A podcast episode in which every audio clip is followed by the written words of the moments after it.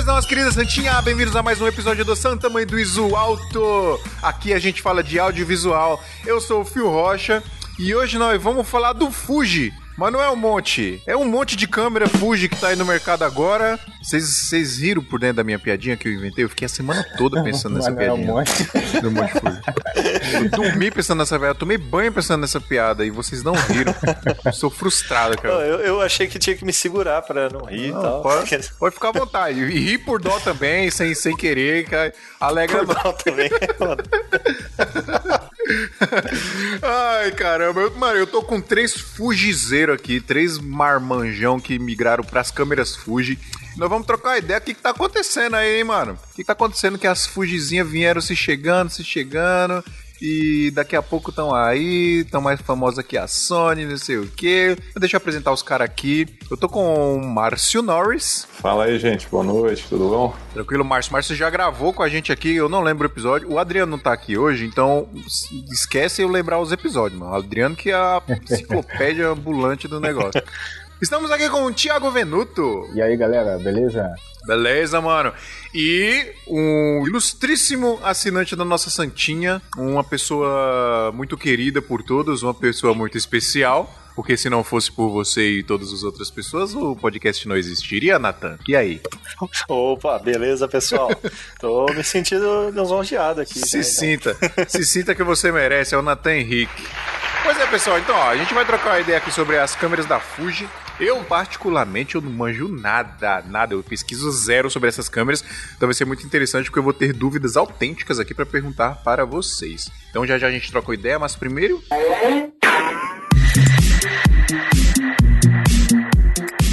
Galera, se vocês não conhecem a AV Makers, tá na hora de conhecer, hein? A maior e melhor escola para você estudar online aí, a hora que você quiser, hein? São mais de 100 cursos.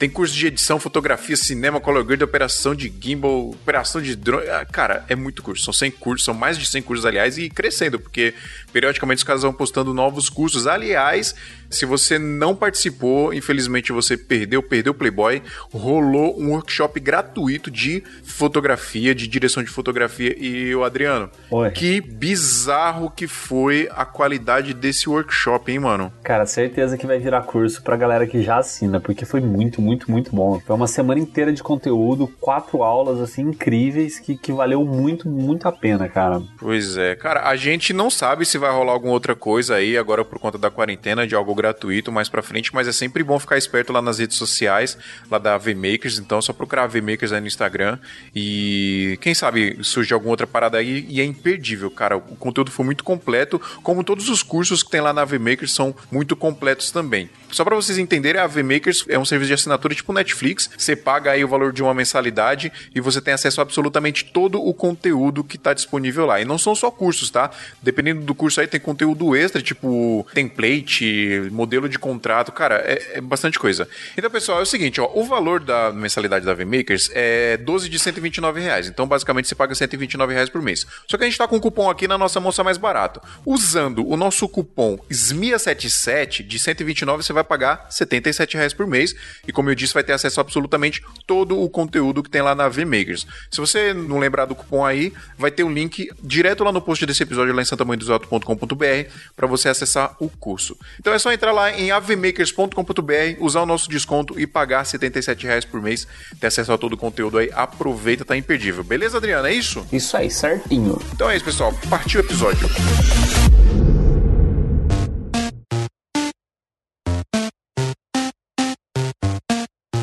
Queridos ouvintes, vocês estão ligados que a Brasil Box é nosso parceiro aqui desde os primórdios e se vocês precisarem comprar equipamentos aí de audiovisual e fotografia, qualquer coisa que envolva audiovisual, produção de vídeo fotografia, não tem lugar melhor para você comprar, a não ser lá na Brasil Box, brasilbox.com.br, a melhor loja para você comprar equipamentos de audiovisual. Inclusive, você pode comprar Fuji lá, não pode? Alguém Vocês compraram onde a Fuji? Onde que acha essas Fuji, hein, mano? Que eu não vejo em lugar nenhum. Cara, eu não comprei com a Brasil Box, mas tenho certeza que eles têm e tem um preço. Tiago, sai daqui, sai daqui, sai daqui, Thiago. sai daqui, Thiago. não, mas, mas, falando sério, o Brasil Box aqui, nosso parceirão, precisar comprar equipamento, pessoal, os caras parcelam em 12 vezes. Se você for pagar a vista, dá pra dar aquela negociada, trocar aquela ideia com eles para pagar a vista, se você tem a grana aí, que a gente sempre gosta, né? E recebe aí no conforto da sua casa, loja 100% confiável aí, a galera aqui do Esmia. Nós todos do Esmia garantimos a confiabilidade aí da loja, então, se quiser comprar equipamento com melhor preço, melhor prazo, melhor atendimento, só lá em brasilboxconz.com.br. Mas vamos falar da Fuji. Primeiro, eu queria saber, mano, por que vocês foram... Não, não, mentira, não porque vocês foram pra Fuji. Por que vocês acham que a Fuji se popularizou tanto recentemente, que a galera tá indo pra ela? Cara, a meu ver, é, foi a partir da Fuji X-T2 que ela começou a, a, ter alguns, algumas configurações mais próximas da, da Sony, gravando em 4K, fazendo uma cor mais lavada, com um log que foi aparecendo depois, né? Algumas coisas que na época do lançamento da X-T2, né? Acho que tinha a Sony A7S2, se eu não me engano, acho que foram é, paralelos os lançamentos. Quando a, a X-T2 lançou, era na época da A7S2? É, a da, da 7S2, né? Então, uma vantagem da X-T2 para a Sony era o dual slot, né? Que uma câmera cara como a 7S2, né? Ter a,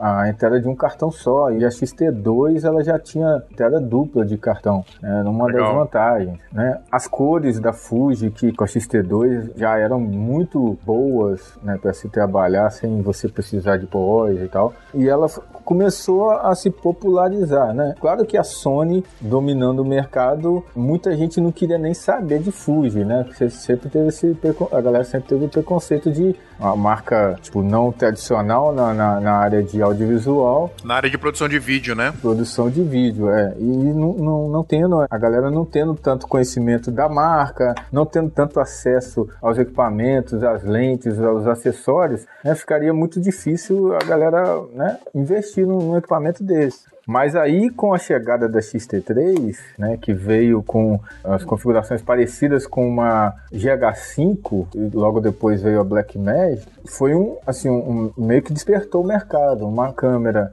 mais barata do que o lançamento da época, que era a 7.3. Ela é muito mais barata, mano? Ela é mais barata. Ela, hoje ela é. Hoje ela é bem mais Quanto barata. Quanto ela custa? Quanto ela custa? Ela foi lançada, se eu não me engano, por 1.500 dólares. 500 dólares, isso. E a concorrente dela é a 7.3. Não exatamente, cara. Porque eu vi bastante sobre elas, inclusive. Eu peguei a XT3 depois, não foi a minha primeira Fuji. E ela veio meio que, por questão de preço, ela compete com a linha A6000 da Sony. A 6600 é, agora. Na, na verdade, Nathan, a 6600 ela é mais nova, mas sim, a XT3, quando ela lançou, as pessoas começaram a comparar ela com a A6500 pelas duas serem APS-C, mas assim, a galera também esqueceu que a Fuji ela não faz câmeras full frame, então é, não tinha como comparar com uma, uma câmera full frame, mas as configurações da, da XT3 em vários aspectos superam a maioria das full frames né, de produção audiovisual aí do mercado. Basicamente a XT3 ela tem os aspectos de uma câmera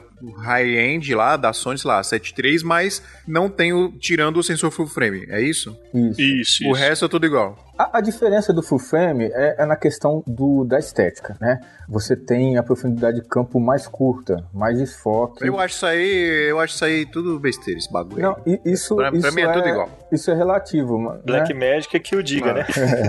Black é... Magic tem um sensor do tamanho da ponta do meu dedo mindinho e é monstra. Isso, isso. Não, mas isso é. Mas a gente também esquece que no cinema, a maioria das câmeras são Super 35 o sensor. Exato, não é, é difícil a câmera full frame de cinema. Para você ter um aspecto cinematográfico, não precisa ser full frame. A full frame ela vai fazer diferença para fazer foto, não é, Márcio? Fala aí, o Márcio é um puta fotógrafo de mão cheia também, não só trabalha com vídeo, né, Márcio? Não, é, na verdade, cara, você tem uma diferença assim da, da full frame para as APS-C em relação à profundidade de campo, né? Você vai sentir uma, uma diferença. Porque eu migrei da. Eu tinha uma 5D Mark II e migrei para XT3. E eu sinto essa diferença mesmo trabalhando com, com lentes Prime, enfim, né? Eu sinto essa diferença. E também dizem, né? Isso eu não senti, mas dizem que melhora em relação à, questão do ruído. Mas aí entram outros aspectos também, como o processamento, essa coisa toda que melhora, né? É, vai de uma câmera para outra, né, é. cara? O, eu, eu já não só acredito, como já testei na A73, realmente ela tem o ruído melhor, é um pouco menos, né, de ruído. Principalmente, não sei se é só por conta do sensor, mas ambas, se tiver na mesma abertura e mesma exposição, a da Fuji tende a ser um pouco mais escura. Se eu não me engano, um terço mais escura. Mas é uma diferença bem pequena. Ela, ela, é, ela é um pouco mais escura por conta do sensor, mas a qualidade do ruído na Fuji é melhor, porque o, o grão da Sony, né, isso daí é porque eu já tive as duas ao mesmo tempo, a 73 e a XT3, e eu pude comprovar, principalmente né, nos eventos, que a XT3, apesar dela não alcançar os valores numéricos de ISO da 73, ela tinha uma imagem mais limpa. Por exemplo, eu colocava a 73 em 20 mil e com a Fuji em 6 mil, a Fuji tinha uma imagem muito mais limpa e menos granulada do que a. Mas clareava igual? E clareava tão bem, por conta da lente. Eu tenho uma. É, eu tava com duas lentes claras, né? Eu usava uma 35 f2 e uma 23 f2 também. E na Sony eu usava a 50mm 1.4 Art da Sigma, que é uma lente top, né? Puta lente, aí. É, se eu colocasse a lente na, na abertura máxima, é claro, a Sony né, não tinha comparação em relação ao ISO. Mas se eu colocasse elas nas mesmas condições, a Fuji ela superava, supera, né? Cara, eu acho que um, um grande apelo isso foi para mim, porque quando eu, eu tava numa situação de, de fazer essa migração, eu precisava trocar. Eu, exatamente, eu tinha uma, uma Canon, uma 5D Mark II para fotografar e tinha uma Sony, uma 6300 para fazer vídeo. E eu não tava satisfeito com a Sony, principalmente por causa da cor. Eu não gosto da cor da Sony. E aí tava, eu cheguei a cogitar em migrar para 7.3, porque ia me servir seria uma boa câmera para fotografia e para o vídeo. Uma boa híbrida, né? É, exatamente. E até então que eu fui fazer um evento contratei um freelance que ele foi com uma 7.3, o cara fotografa super bem, mas, cara, não gostei da. Mesmo na fotografia também eu não curti as imagens dela. E eu já tive a. Eh, no passado, quando lançou, eu comprei uma XT1 e usei ela bastante para fotografar e quase na época migrei da Canon, na época eu já tinha 5D Mark II, eu quase migrei para XT1. Eu só não fiz isso porque o foco dela tinha um problema de foco bem, bem gritante em relação a situações de baixa baixa luminosidade, ela não foca. E aí que foi que me fez desistir. Aí quando lançaram o XT2 e a XT3 eu acabei migrando. Mas eu acho que um dos apelos que eu vejo até nos grupos que eu participo de Fuji e que me fez também desculpa o pessoal da Sony, né? Mas a Fuji, o, o, o, grande apelo dela é que ela faz 4K em 60. E nenhuma mirrorless da Sony faz, né? Se eu não me engano, acho que nenhuma delas, até é, o momento, por, nenhuma por faz. Não. Estão devendo ainda, né? E, e, outra coisa, a cor, né? A cor é incomparável. A ciência de cor da Fuji é uma coisa absurda, né? Assim, foi uma das coisas, uma das coisas que me levou em relação até à fotografia, porque eu, eu acho que ela se assemelha muito com a Canon. E o tempo que eu trabalhei com Sony, os freelancers, enfim, que trabalharam comigo com Sony, cara, era uma treta quando eu tinha uma Canon, por exemplo, e uma Sony junto. As imagens da Canon saem prontas praticamente, e da Sony é muita pós-produção, e mesmo assim, com muita bondade, ela não chegava assim, na, na, qualidade de imagem das Canons antigas, né? No caso da, da própria 5D Mark II.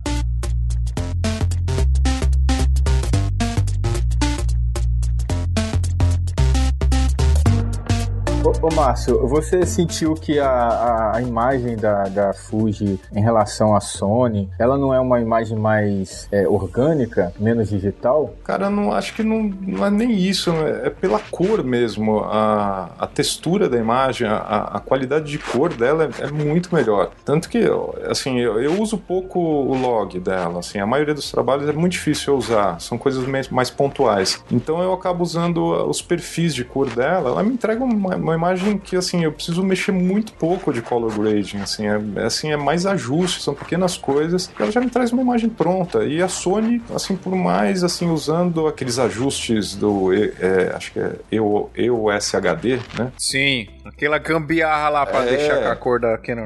Cara, mesmo aquilo, com todos aqueles testes, eu nunca consegui chegar numa imagem assim, puta, tá pronto, né? É só editar, montar e soltar, cara. Coisas que eu tinha na Canon e agora eu tenho na Fuji, né? Então, Cara, eu super respeito. O Adriano fala muito disso também, que a imagem da Sony, né, é, é complicada e ele preferia até a imagem da Canon, tipo, sem nada, prontinha ali. Mas eu não consigo gostar disso, cara. Eu ainda acho, quando você faz uma captação legal ali com a Sony, uma exposição legal, e você faz uma corzinha da hora ali no, quando você vai editar, eu, eu acho que a imagem que a Sony te entrega, isso falando em comparação com as câmeras fotográficas da Canon, né? Não com essas surgiram as híbridas agora, inclusive as mirrorless, eu não sei como é que é. Mas comparado, por exemplo, com a 7D que a gente tem aqui, uma T3i que eu tinha na época, cara, eu não consigo gostar, cara. Eu, eu prefiro mil vezes a imagem da Sony. Mas eu entendo que a imagem da Sony ainda é muito ruim. Depois que eu comprei a Blackmagic, meu Deus do céu, é outro rolê. Cara, mas eu sou muito parecido com o que o Márcio falou aí. Eu também usava full frame antes, só que eu era da Nikon, o verde, né? o pessoal fica tirando sarro da cor verde. Mas quando eu quis começar a filmar, cara, eu pesquisei muito entre as câmeras e tal. E eu vou te dizer que a cor não foi nem o ponto que, que eu me escolhi para Fuji, cara. Embora todo mundo falava isso, tal, a cor é incrível, tal. Tanto que quando eu comecei a filmar, eu tava começando a aprender, eu não sabia muita coisa ainda, eu ficava filmando em log direto. Depois era uma mão de obra do inferno para arrumar essas cores, né? Mas, cara, em questão igual de qualidade ali, que o Thiago citou também, eu não sei se dá uma diferença tão absurda, cara, mas eu gostei muito da imagem que ela entrega. Qual câmera você tinha antes da Fuji? Eu tinha D750. Ah, da Nikon. Isso, isso. Eu tive Canon antes, cara, mas é, foi bem no começo mesmo. Foi uma 60D e nunca tentei filmar com ela. Eu tentei filmar uma época a D750, mas, puta, o foco da Nikon automático é um inferno. Pra vídeo não, não vai. E as coisas que eu descobri na Fuji, eu nem tive. A minha primeira, como eu comentei, não foi a ST3. A minha primeira Fuji foi uma XH1. Ah, ótima, linda. Que na época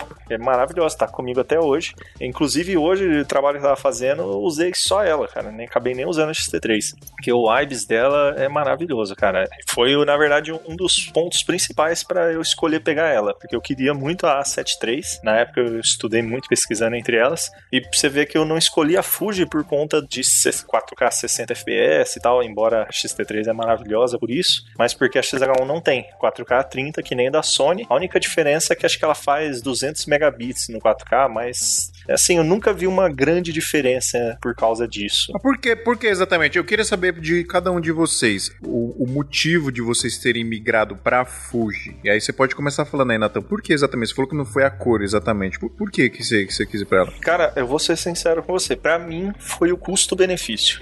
Eu fui entre câmera, corpo, lente, kit, o kit em si. Eu acho que a Fuji entrega o maior custo-benefício hoje nesse quesito. O preço das lentes, o preço do corpo, a qualidade final que te entrega, e aí junta tudo isso também com o peso de ser um pouco mais leve, por conta de não ser full frame. Ela é mirrorless, né? Ela é mirrorless também.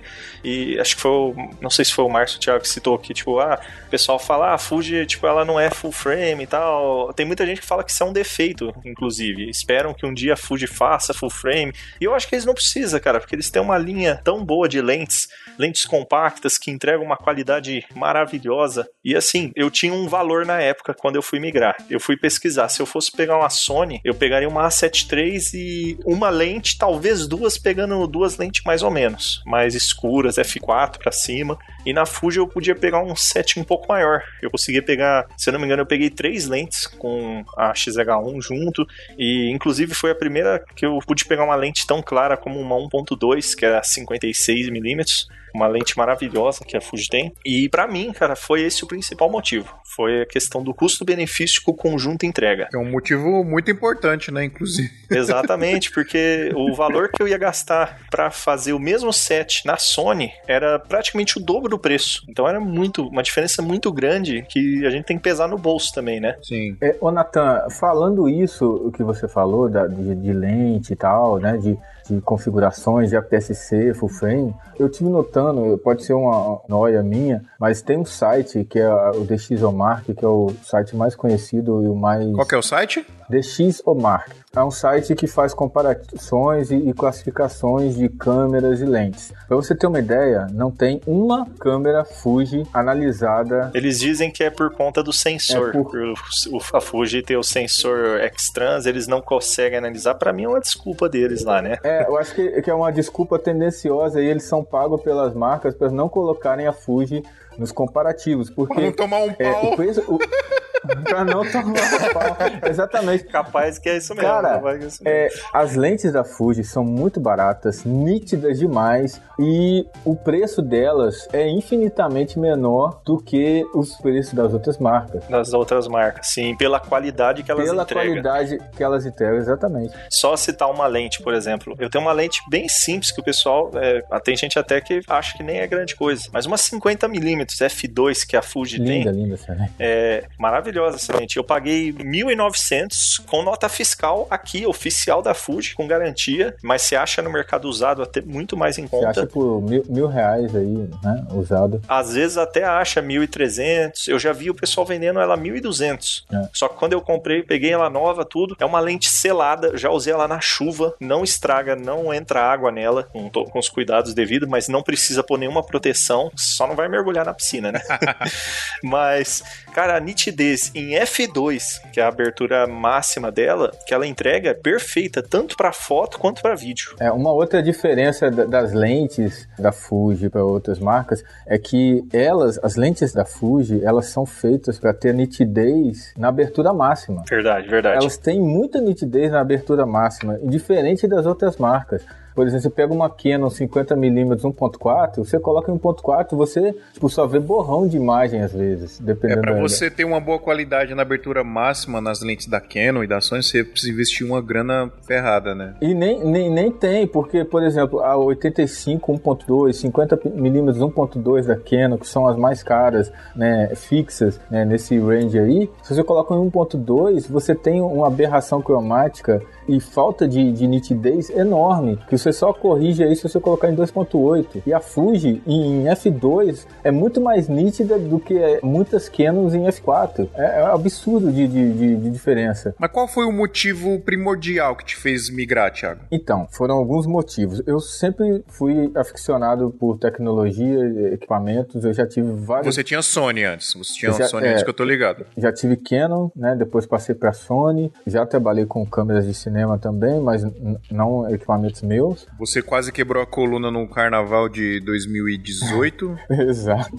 Ou foi 2019? Foi 2019. Né? Acho que foi 2019 com. Carregando, com... carregando uma head no carnaval inteiro. Tá louco, velho. Meu Deus. Experiência horrível. horrível.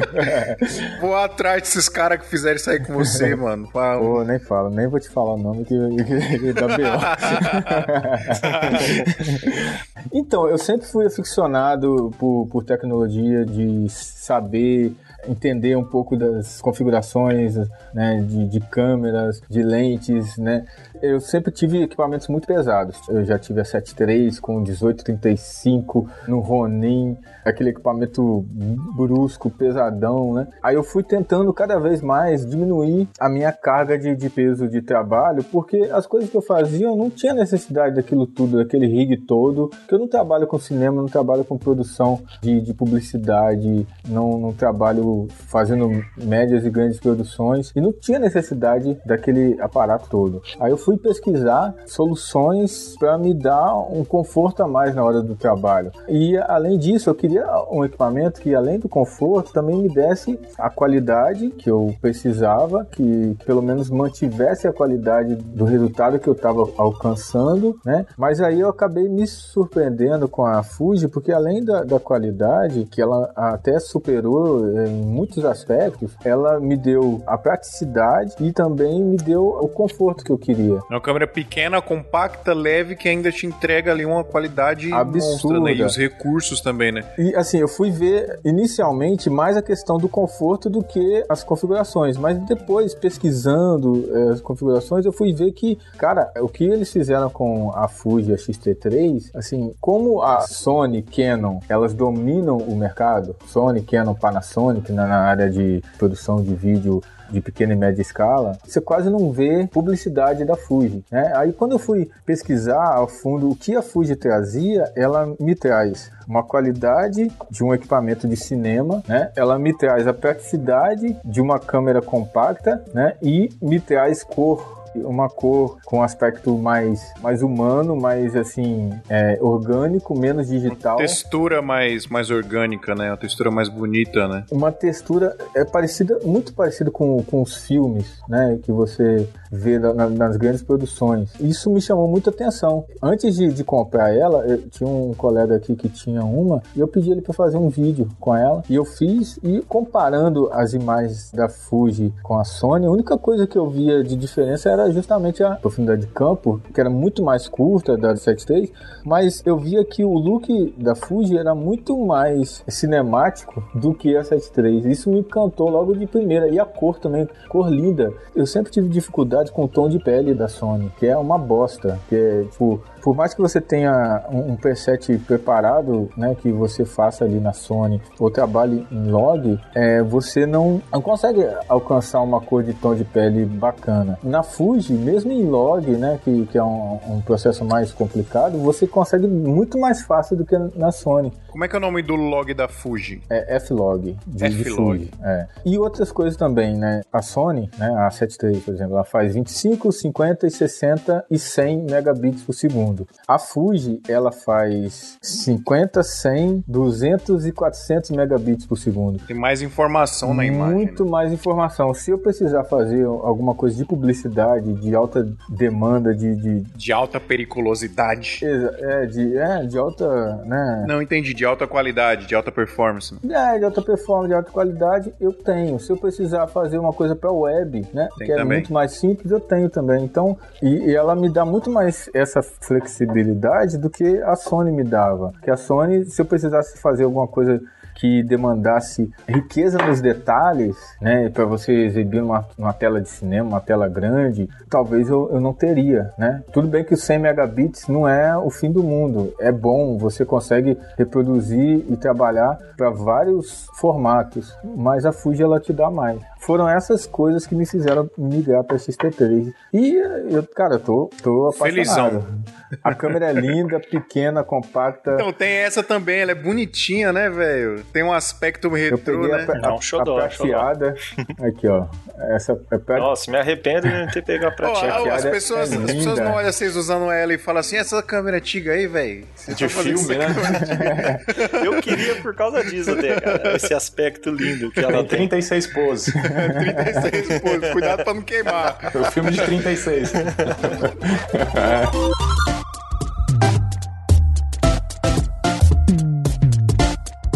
E aí, tá curtindo o episódio? Da hora, né?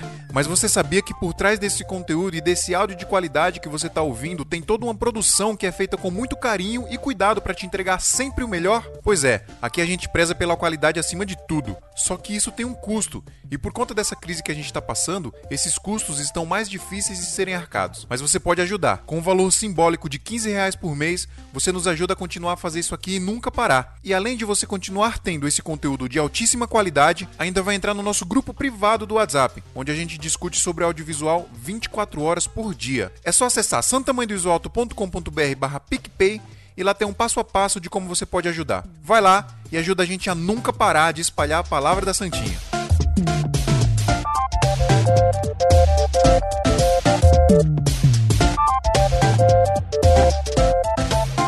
Ô, Márcio, e você, mano? Qual foi o motivo, assim, que você, mano, você olhou e falou, cara, vou, vou, vou embora, vou vender minha Canon e vou pegar ela? Cara, então, eu tive a XT1 quando lançou. Quando começou essa sim, onda sim, das mirrors, né? Aí eu comprei uma XT1 super pequenininha, tava acostumada com o trambolho, né, da 5D Mark II, que é enorme, né, com grip e tudo, e aí peguei a XT1, fiz os primeiros trabalhos em, de, de sessão de fotos, em externa, estúdio, cara, me uhum. apaixonei pela câmera, pela cor dela. O Márcio faz umas fotos muito top. É, até impressão, fiz alguns álbuns, fiz impressão, cara, eu fiquei assim. E o tamanho, cara, assim, sabe? Você volta de um evento com a. Eu voltava com a 5D de um evento com dor no ombro, dor nas costas, né? Aquela coisa. Isso que eu ia falar, mano. Tipo, você tem 5, 10 quilos ali. É, né? eu fiz, eu fazia os ensaios, essa coisa toda com ela, nem sentia, cara. Parecia uma câmera de brinquedo, né? Ali perto da Canon. Só que ela tinha esse problema de foco. Em situações, por exemplo, uma balada, num casamento, a parte do, da, da festa, cara, você não, não, não conseguia fazer o foco com ela.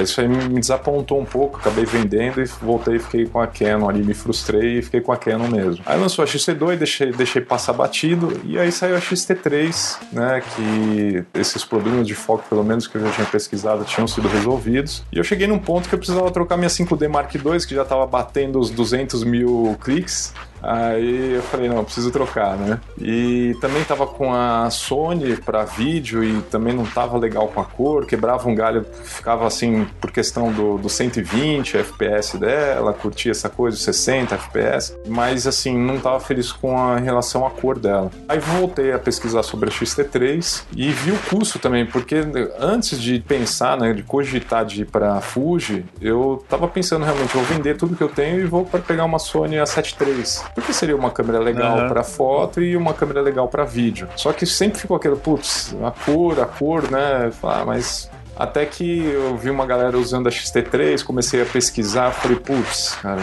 acho que esse é o caminho. E preço também, né? Como todo mundo falou, o custo dela, pelo que ela entrega, não tem comparação, né? Você pega uma Sony A7 III mesmo em relação aos custos de lente, do próprio corpo da câmera, e aí você começa a ver os outros aspectos de cor, né? Eu sou muito chato em relação à cor por causa da fotografia. Eu já curtia a cor da Fuji na XT1 e quando eu comecei a ver as imagens, comecei a pesquisar nos fóruns e peguei imagens da XT3 e falei, cara, e ainda fazia o tal do 4K 60, né? Que uhum. era uma coisa legal. Tudo bem que é muito difícil eu gravar em 60. O, o 4K 60 é um bagulho absurdo, porque não tem nenhuma câmera faz hoje. A Pocket faz 4K 60, mas o a sensor Pocket dela é... GH5. A Panasonic faz, né? Mas Sony não, Sony não tem nenhuma. Não tem. É, apesar que eu prefiro gravar em 24 ou em 30, dependendo, né? Eu uso 60 em situações muito específicas quando eu sei que eu vou precisar claro. do slow, mas não, não, não, costumo usar. Mesmo quando em Full HD, eu não tenho gravado mais em 60, eu gravo em 24, então em 30, de preferência 24. Mas só o fato dela te entregar isso já é fantástico. É, né? exatamente. E você configura ela ali, você precisa, você sabe que você vai fazer uma cena que você vai precisar em slow, você ali num botão você muda e grava em 60 ou 120 e faz o que você precisa fazer. E é uma coisa que é pro, pro futuro, né? E ninguém, quase ninguém usa 4K hoje em dia. Né? É. Na verdade, assim, eu, é, eu acabo usando, mas não para entregar em 4K, para você ter aquelas opções de fazer um crop ali e fazer um reajuste de tela. Às vezes você tem uma câmera só para gravar uma entrevista, com, gravando em 4K, mais ou menos você resolve, né, para ter uma dinâmica ali de corte. Então eu acabo usando mais nessas situações, porque eu, dificilmente eu, eu, entrego alguma coisa em 4K hoje, apesar que eu estou dando preferência em gravar tudo em 4K. Porque às vezes, de repente, pode ser que você precise ali no futuro entregar alguma coisa que você já fez em 4K, principalmente alguma coisa para marketing, alguma campanha, né? Você tem um material com uma melhor qualidade. E o fato também dela gravar em 10 bits, né? Como você falou, do, do, do 100 megabits, o 200 e o 400, a cor dela tem opção de 10. Só pra galera entender a diferença disso, quando a gente tá falando de ah, 50 bits, 100 bits, 200 bits, isso a gente tá falando da quantidade de informação que o arquivo dela carrega na compactação, né? Megabits. É, quando você pega a, a, a, compactação da informação dentro do arquivo. Quanto que aquele arquivo vai estar compactado lá dentro de uma matemática doida lá que ela faz. Aí nesses 10 bits que o Márcio está falando já não tem muito a ver com o arquivo, tem a ver com a ciência de cor, né? Exatamente. São 10 bits de cor que ela carrega. A Sony, por exemplo, ela filma em 8 bits de cor. A GH5 e a GH5S filma em 10 bits também. A Pocket filma em 10 bits, é, mas a Sony não tem nenhuma hoje que filma em, em 10 bits, não, são todas em é. 8 bits. E isso, para a qualidade de cor e para a fidelidade de cor, isso faz muita diferença. Né? Exatamente. É, a única coisa que, assim, quem grava com a Fuji vai sentir, já sentiu isso, que os arquivos são muito pesados. Mas aí já entra a questão de, de compressão do codec dela, que talvez Sim. a Fuji é, não tenha resolvido bem isso. Né? É, na, na, verdade, você pode trabalhar em 400 megabit H264 e 400 megabit H265, que é o 10 bit no caso. É, é, meio, é meio complexo de, de, de, entender isso aí, mas você pode gravar em 10 bits na menor compressão, que é 400 megabits, né? E você pode gravar em 8 bits de cor também em 400 megabits. Então você tem essas duas opções de, de você ter um arquivo menos comprimido, né, com um tamanho de informação maior, né, com a quantidade de informação maior, com a, a, qualidade da cor que você quer. Se você quer em 8 bits ou 10 bits. Sim, sim. Só, só citando um, um, detalhe aí que o Thiago levantou até, eu acho isso foi um dos pontos que eu achei incrível na Fuji, cara. É que assim, nas outras, tanto na Canon e na Sony, eu não sei na GH5 como é, mas normalmente você tem uma resolução, por exemplo, 1080p a 24, 30 e 60. Vou dar um exemplo da Canon, né? E aí ela tem as taxas de megabits já inclusas naquela aquelas resoluções. Tipo, 24 faz. Eu vou chutar aqui que eu não sei. 30 faz um pouco mais e 60 ela grava na qualidade máxima. Acho que, se eu não me engano, é 6D, gravar uns 90 megabits, algo assim. E uma coisa muito incrível na Fuji é que ela deixa você escolher. Então, se você vai gravar em 1080, você pode gravar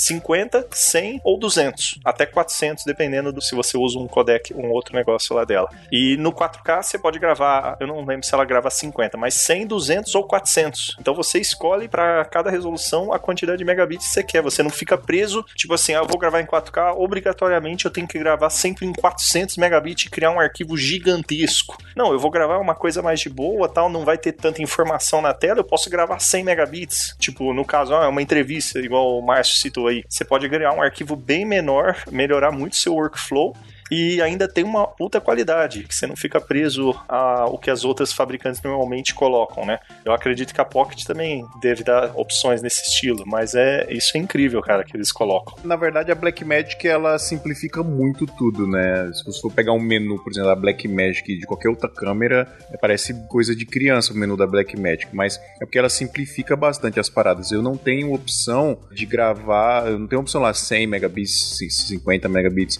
mas eu tenho opção por exemplo, de gravar em 4K lá em Ultra HD em Proxy LT. Entendi, entendi. E aí você tem um arquivo mais menor possível. Jamais leve, É, é porque né? é, a Proxy, em vez de trabalhar com numeração, ela trabalha com a nomenclatura própria. Isso, da, exatamente. Dela, que, que é o ProRes e o B-Roll, que é, é, isso. Que é o, o RAW simulado da Blackmagic.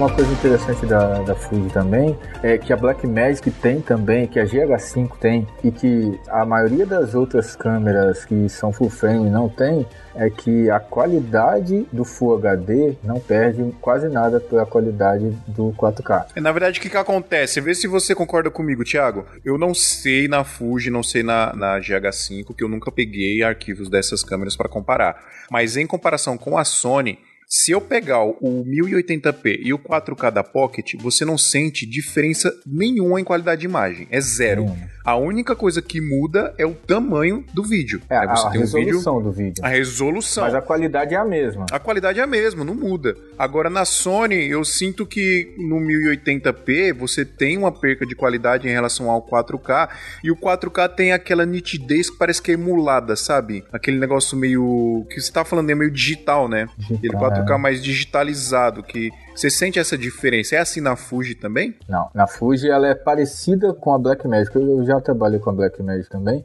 E assim, antes de comprar a Fuji, eu pesquisei a Blackmagic. Eu estava mais propenso a pegar a Blackmagic do que a Fuji. Mas depois de várias coisas, né, e o flow da, da Blackmagic me, me fez né, optar pela Fuji. Elas são muito parecidas nessa questão de, né, da qualidade do Full HD e da qualidade do 4K. Eu acredito que seja pelo sensor. Quando você trabalha com sensor com full frame, né, eu acredito que tenha essa. O processador ela não seja adaptado para esse tipo de situação de Full HD 4K. Eu não entendo muito bem desse aspecto tecnológico. Não, mas isso, isso acontece na, na Crop também. A gente tem a 6300 aqui. É a mesma, mesma coisa. coisa. Cara, eu, eu acho que isso entra naquilo que eu citei. Porque, pelo que eu pesquisei, a Sony, o 1080 dela, ela diminui o bitrate. O bitrate dela em 1080 é acho que a não ser que você grava 120 FPS, que é 100 mega, se você grava em 1080 a 60, ela vai gravar a 60 megabits. E eu não sei se isso influencia tanto a matemática disso, mas provavelmente seja isso. Agora, o que o Thiago citou de serem parecidas, eu acho que são iguais, cara. Eu já fiz, inclusive o trabalho que eu citei que eu fiz hoje, eu fiz só em 1080 com a XH1, porque eu ia fazer bastante slow, então eu tava fazendo em 1080, só que eu faço a 60, eu não gosto de usar muito 120. E cara, a nitidez que ela me entrega, para mim é a mesma. Entre as duas, vai entregar uma qualidade absurda. Eu uso 4K normalmente para poder fazer um crop, para poder fazer umas duas cenas iguais, mas ao mesmo tempo diferentes. Esse, para mim, é a diferença entre usar o Full HD e o 4K delas. O Full HD da Fuji dá um pau no 4K da Sony, porque o Full HD da Pocket dá um pau no 4K da Sony com os braços amarrados. Cara, eu não comparei ainda, mas eu acho que, não sei se dá um pau, mas que fica pau a pau, isso tranquilaço. Não, na verdade dá, dá pau sim, Natan. Dessa parada que eu falei, que tipo, a qualidade de imagem não muda de 1080 para 4K na Pocket, por exemplo. Então, Entendi. a mesma qualidade que eu tenho no 4K, a mesma qualidade, a mesma textura, é tudo igual. A única diferença realmente é o tamanho da imagem, a resolução da imagem. O resto é tudo igual. Então não muda eu pegar o 4K e o 1080 dela para comparar com outra câmera. Então se o 4K dela dá um pau, o 1080 vai dar um pau igual também. Então vai dar um do mesmo. É, porque é, eu falo isso pela questão de não ter comparado real. Mas assim, para você ter uma ideia, tanto o Full HD quanto o 4K na Fuji vai ter o mesmo tamanho de arquivo se você pôr a mesma quantidade de megabits. Não muda nada o tamanho do arquivo. Que doido isso, cara. Ele gera exatamente o mesmo tamanho. Então eu tenho, eu costumo porque eu, eu uso os cartões aqui certinho. Então, tipo, cartão de 32 eu gravo, em, agora eu não vou lembrar exato, mas dá tipo, sei lá, 80 minutos, 60, ou 40, 40 minutos, acho que é. Então, tipo, se eu gravo em 4K ou Full HD, se tiver o mesmo bitrate, não muda o tempo que grava, é o mesmo. É por isso que eu falo que eu acho que é incrível nisso e eu acho estranho até com as outras marcas de ser totalmente diferente, né? Porque eu falei, nossa, para mim acho que todas deviam ser assim, né? Ter a mesma qualidade em todas as resoluções, Sim. né? Eu achei muita arrogância da Sony, né?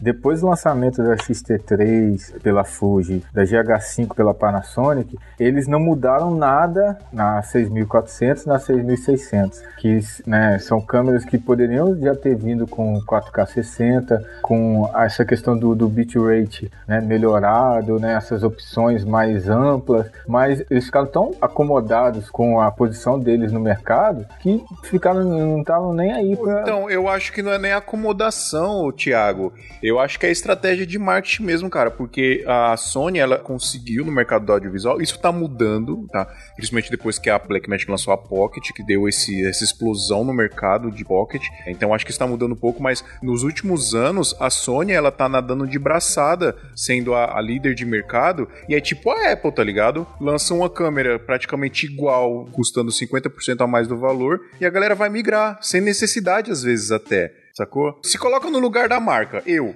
se eu sou a Sony, falo, mano, as minhas câmeras são as mais vendidas do mercado. Pra que que eu vou colocar mais grana no próximo lançamento se eu vou vender igual? Talvez no, no terceiro, na quarta geração comece a mudar, porque as vendas vai começar. Aí eu venho com a carta na manga e mudo. Então, isso é estratégia de marketing puramente, cara. Os caras estão ganhando dinheiro, os caras vão continuar ganhando bastante dinheiro, sabe? Pra que que você vai diminuir a sua margem de lucro se a galera tá comprando do mesmo jeito que tá? Aí falta um pouco de marketing, por exemplo, da Fuji, né? Porque, mano, tudo que vocês estão me falando aí, se a Fuji faz um trampo legal de marketing com influenciadores e tal, eu vejo muito pouco isso, eu vejo mais com fotógrafo. Acho que eu já vi com, com alguns fotógrafos influencers aí, os famosão, usando Fuji para foto, mas para vídeo eu não vejo nada nesse sentido. Então, se os caras fizessem um trabalho desse, ia quebrar o mercado também, porque pelo que vocês estão falando aí, mano, é uma câmera infinitamente superior, custa menos. É, a, a Fuji ela tá correndo atrás disso ultimamente, ela tá chamando grandes use videomakers também para dar um, um, respaldo né, para a tecnologia dela. Aqui no Brasil, assim que eu saiba, quem está dando maior força para a Fuji é o André Pili. Né? Ele acabou de comprar um,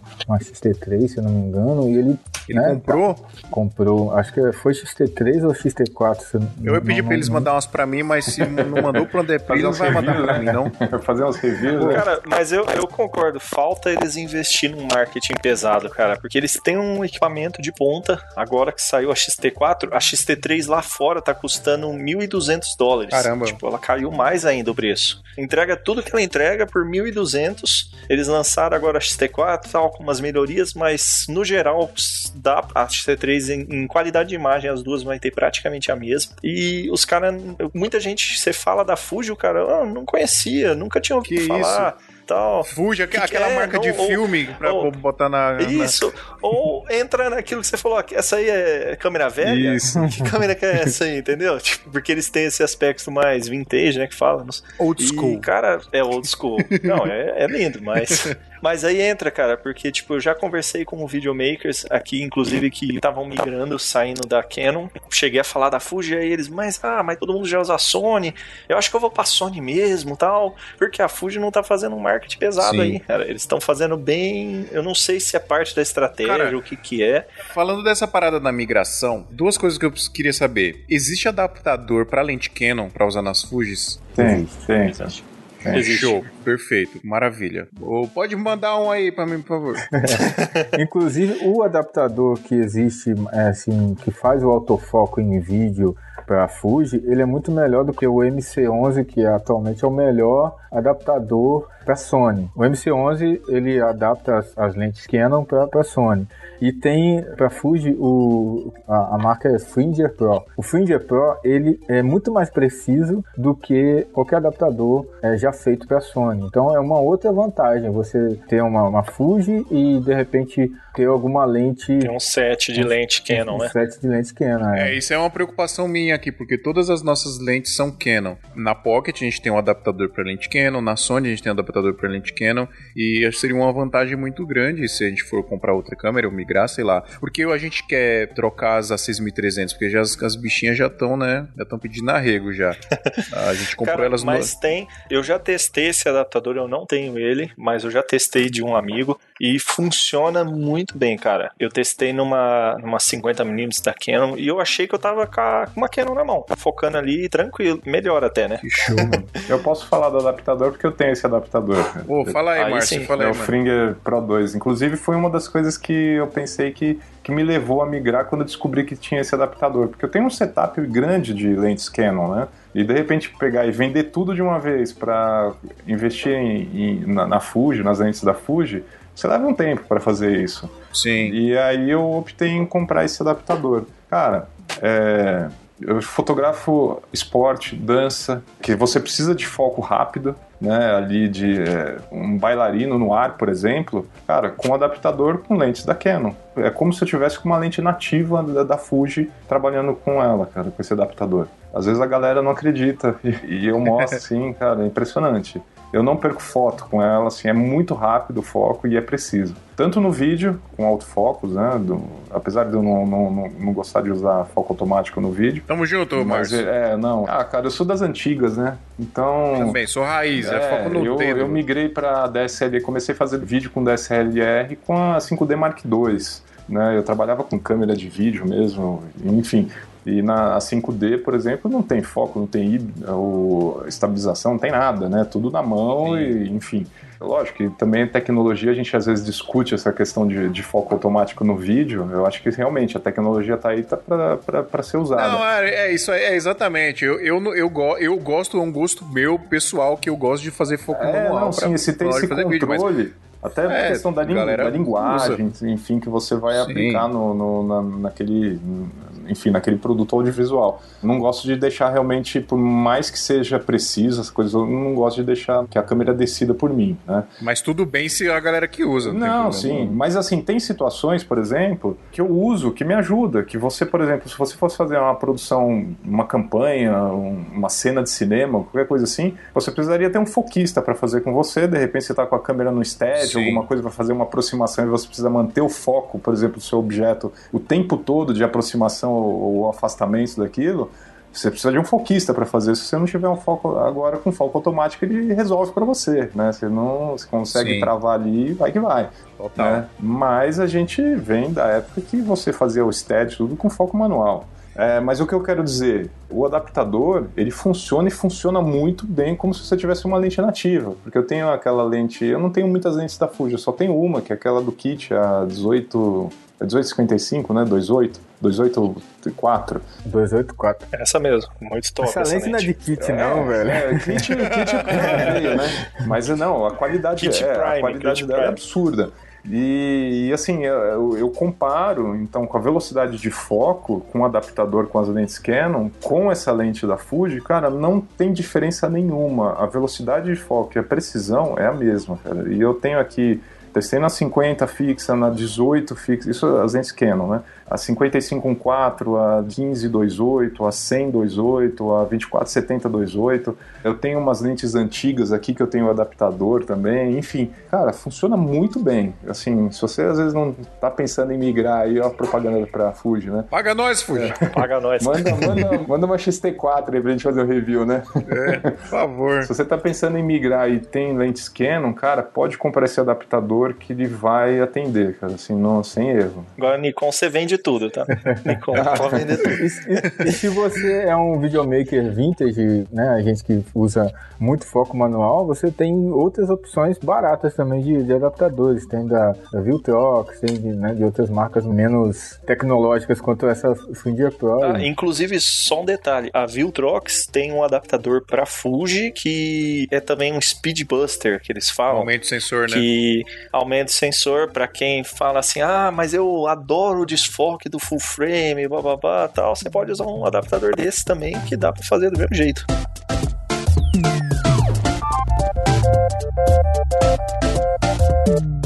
Vocês sentiram algum receio na hora de migrar nessa questão do, de fazer freela ou da galera ter preconceito mesmo? Sei lá, às vezes um, o cara usa Canon, vai te chamar pra fazer um freela de foto ou de vídeo, e aí falou: ah, não, fotográfica. Vocês, eu não sei se isso acontece, e se acontece ou não, vocês sentiram esse receio quando foi pra migrar? De preconceito? Cara, eu não, assim, eu não, eu não tenho muito foco, assim, eu faço uns freelas de vez em quando, mas não é meu a principal fonte de renda, né? Não senti, assim, pelo menos para quem eu fazia antes, eu continuo fazendo hoje com a Fuji. Ninguém, assim, o que eu senti, a galera reclamou um pouco do peso dos arquivos. Não é, não é o peso do arquivo, mas o fato da, do codec que ela usa, não, ele não flui tão bem como, por exemplo, um codec da, da Blackmagic que ele roda liso, né, para você editar. Ele é mais pesado, então dependendo do seu workflow, se está trabalhando com 4K, dependendo da máquina que você tem, você necessariamente precisa fazer um proxy aí para editar, senão não, não roda liso não. Então o que eu senti, assim, um outro reclamar, assim, não, é- não digo reclamar, né, mas falar a respeito é que sentiu uma dificuldade para editar os arquivos da Fuji. Mas assim, para quem eu fazia antes com Sony ou com a Canon, eu continuo fazendo, cara, ninguém reclamou não. Eu faço bastante frila, mas a maioria é de foto. Eu faço pouco frila de vídeo. Inclusive tinha uns agora, mas foi tudo adiado com a pandemia aí.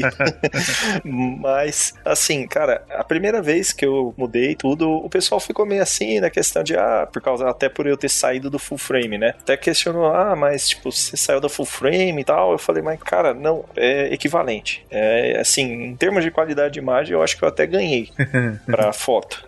E assim, foi. Felizmente o pessoal só, tipo, deixou e vamos lá, vamos, deixa eu mostrar pra vocês a qualidade e depois de um evento não falar mais nada. Tipo, tá tranquilo. Uma vez eu fui filmar um casamento e os dois fotógrafos que estavam lá estavam de Fuji. E um negócio que eu achei muito interessante, inclusive eu tava conversando com o Casal Rec e o Lucas lá do Casal Rec, Lucas PKTA, ele falou um negócio muito interessante que às vezes a gente tem um pouco de, de torcer o nariz pra tecnologia e tal. A gente tá falando agora do foco automático, né, Márcio? É. E, mano, é uma tecnologia que vai ajudar a gente, a gente tem que usar, sacou? Tem que abraçar ela e quando precisar usar, usar, não ficar de torcendo o nariz. E aí, uma parada que eu sempre vi a galera tendo um pouco de preconceito era de você, por exemplo, tirar o, o visorzinho da câmera, o visorzinho retrátil, e fazer foto. Por exemplo, a minha sócia, ela tem uma, uma 6D Mark II. Por muito tempo, ela teve um pouco de receio de tirar o visorzinho e fazer foto de algum ângulo diferente com visorzinho retrátil, né? Sempre tem que estar tá ali com a câmera no olho, até porque o foco da Canon né, usando aquele visorzinho é uma porcaria, né? Quando você usa no, no viewfinder mesmo é melhor. Nas mirrorless da Canon melhorou bastante. Então, agora nas câmeras mirrorless você não tem esse negócio, né? Você usando no viewfinder ou no, no visor, é igual, você não tem esse delay, né? E aí eu vi que o casamento todo, os caras, cara, parecia que tava tirando foto com o celular o casamento todo, sabe? Ele nem colocava a câmera no rosto, só, era só que olhava no visor, plau, plau, plau, plau, plau, plau, plau. E eu achei muito louco isso, que é uma, uma, mudança de paradigma, né? Que desse negócio de que o fotógrafo tem que estar com a câmera aqui, não sei o que. É legal, é bonito tal, você botar aqui, é um negócio de saudosismo e tal. Mas eu acho que vai chegar um momento que nem vai ter mais isso, porque você tem equipamentos que entregam uma qualidade igual e você não precisa usar ali o viewfinder, né? Isso eu achei muito louco, cara. É, na verdade o viewfinder eu gosto de usar, né? Porque tá, muitos anos, então não tem, é difícil tirar esse hábito. Mas, mas o que eu acho importante da questão do viewfinder, até pela própria estabilização, né? Se, principalmente você vai fotografar numa velocidade mais baixa, ele te é. ajuda a te dar uma estabilização do que você ficar com os dois braços esticados pelo monitor, né? A sua cabeça é estável. Exatamente, você cria, você cria os pontos, né? Nossa cabeça está. É, até para vídeo. Quando você vai fazer vídeo, às vezes, dependendo da cena, é legal você usar, fazer pelo, com o viewfinder, né? Parece que tem uma estabilização. Sim. Você cria um terceiro ponto de, de apoio ali, né? Cara, e você falou do fotógrafo. Eu tenho um amigo que a gente trabalha, ele migrou para R da Canon, para mirrorless, Sim. né? E, cara, desde que ele migrou, ele não usa mais o, o viewfinder. Ele só tira na tela, cara. Que ele fala para mim, cara, eu, pra mim é muito mais prático. Eu tiro exatamente igual, só que eu tenho uma visão até melhor, ele fala. Eu tenho o costume de colocar o olho lá tal, é meio que mau costume, né? então, mas eu faço, que nem o Márcio falou, muitas vezes vou filmar e faço com o olho lá usando como estabilização, cara. É porque, sabe o que, que é, o Nathan? Quando você. Eu também acho que eu não consigo. É que eu não faço foto, eu faço foto por hobby, pouca coisa, mas eu acho que eu também não conseguiria parar de colocar o olho no viewfinder, porque é, vou falar um negócio meio filosófico aqui agora. Quando você pega a câmera, bota no seu rosto, você fecha um olho e o outro fica ali, você você mergulha naquela parada, tá ligado? Você mergulha verdade, ali no, no, no, momento de tirar foto. É você e a composição ali, né? Você não tem poluição externa ali de como você teria com a câmera ali, né? Sei lá, eu acho que isso faz diferença na hora de você fazer um clique. Né? Faz todo sentido isso, Phil. Exatamente. Você, não é, mano? Você cria, você cria a composição ali, tá? Exatamente. Você entra na, na cena, né? Diferente de se você Exato. tiver com a câmera na tua frente, né? Exatamente. Você consegue compor a imagem muito melhor, né? Assim, não desmerecendo quem faz de um jeito ou de outro. Assim, não tem o certo e errado, né? Mas eu, eu acredito nisso também. Quando você tá ali, é você e a cena e a composição você cria e, meu, é, eu penso nisso também. Eu compartilho aí da sua, do seu pensamento. Eu sou o maior filósofo do audiovisual que existe, o Márcio Mas também tem a galera que, assim, é, vamos dizer, as pessoas estão pegando é, um equipamento mirrorless de cara, novos, talvez eles, descubram formas diferentes de fotografar. Às vezes eles se sentem mais confortável, conseguem enquadrar até melhor, fazer composições até mais né, bonitas e espontâneas com, né, olhando no visor do que olhando no, no viewfinder. Então é, abre um leque de possibilidades para a sua criatividade ali na hora de fotografar e filmar também. É. Quando abre as suas possibilidades, você é um, quando você é uma pessoa criativa e você tem novas possibilidades, putz, isso é muito legal, né, cara? A mesma coisa quando eu tava na T3i que eu migrei pra 6300 e eu tinha 120 FPS, tinha focus peak, tinha um monte de coisa. Eu falei, meu Deus, eu estou, meu Deus, sou o maior videomaker do mundo agora. Você, você tem mais coisa para trabalhar e sua mente se liberta ali, né? Você vai embora com novas possibilidades, isso é muito legal.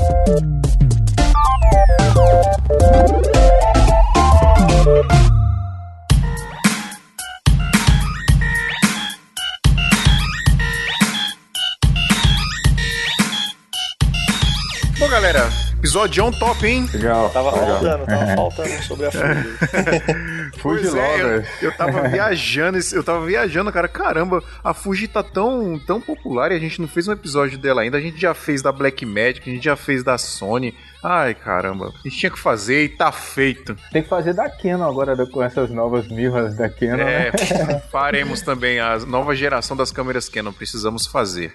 Bom, galera, muito obrigado mesmo. você que tá ouvindo aí, você nosso querido ouvinte, se você quiser apoiar o Santa Mãe do Iso Alto, vai lá em santamidzoto.com.br. Tem uma seção lá no site que vai te mostrar como você faz para ser um apoiador.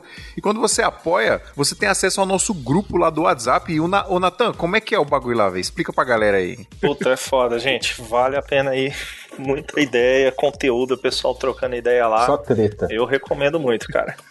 Às vezes umas treta aí, mas tem que ter, né? Tem que ter, faz parte.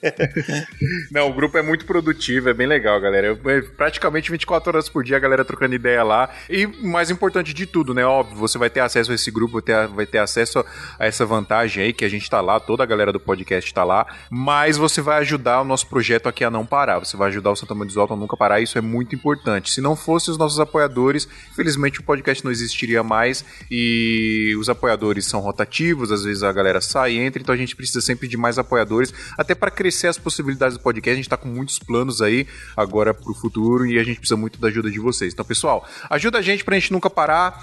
Muito obrigado, Márcio, muito obrigado, Thiago Venuto, muito obrigado, Natan. Velho, valeu mesmo. Muito top episódio e vocês me convenceram. Vou, vou procurar mais sobre essa Fuji aí. Quem sabe no futuro? Não sei, não sei. Opa, valeu aí, Foi top aí bater esse papo com vocês aí. Valeu, gente. Valeu. Valeu, galera. Foi muito bom. Muito obrigado, muito obrigado mesmo, galera. Gratidão. Até semana que vem. Falou. É. Show. Tic-tac, tic-tom.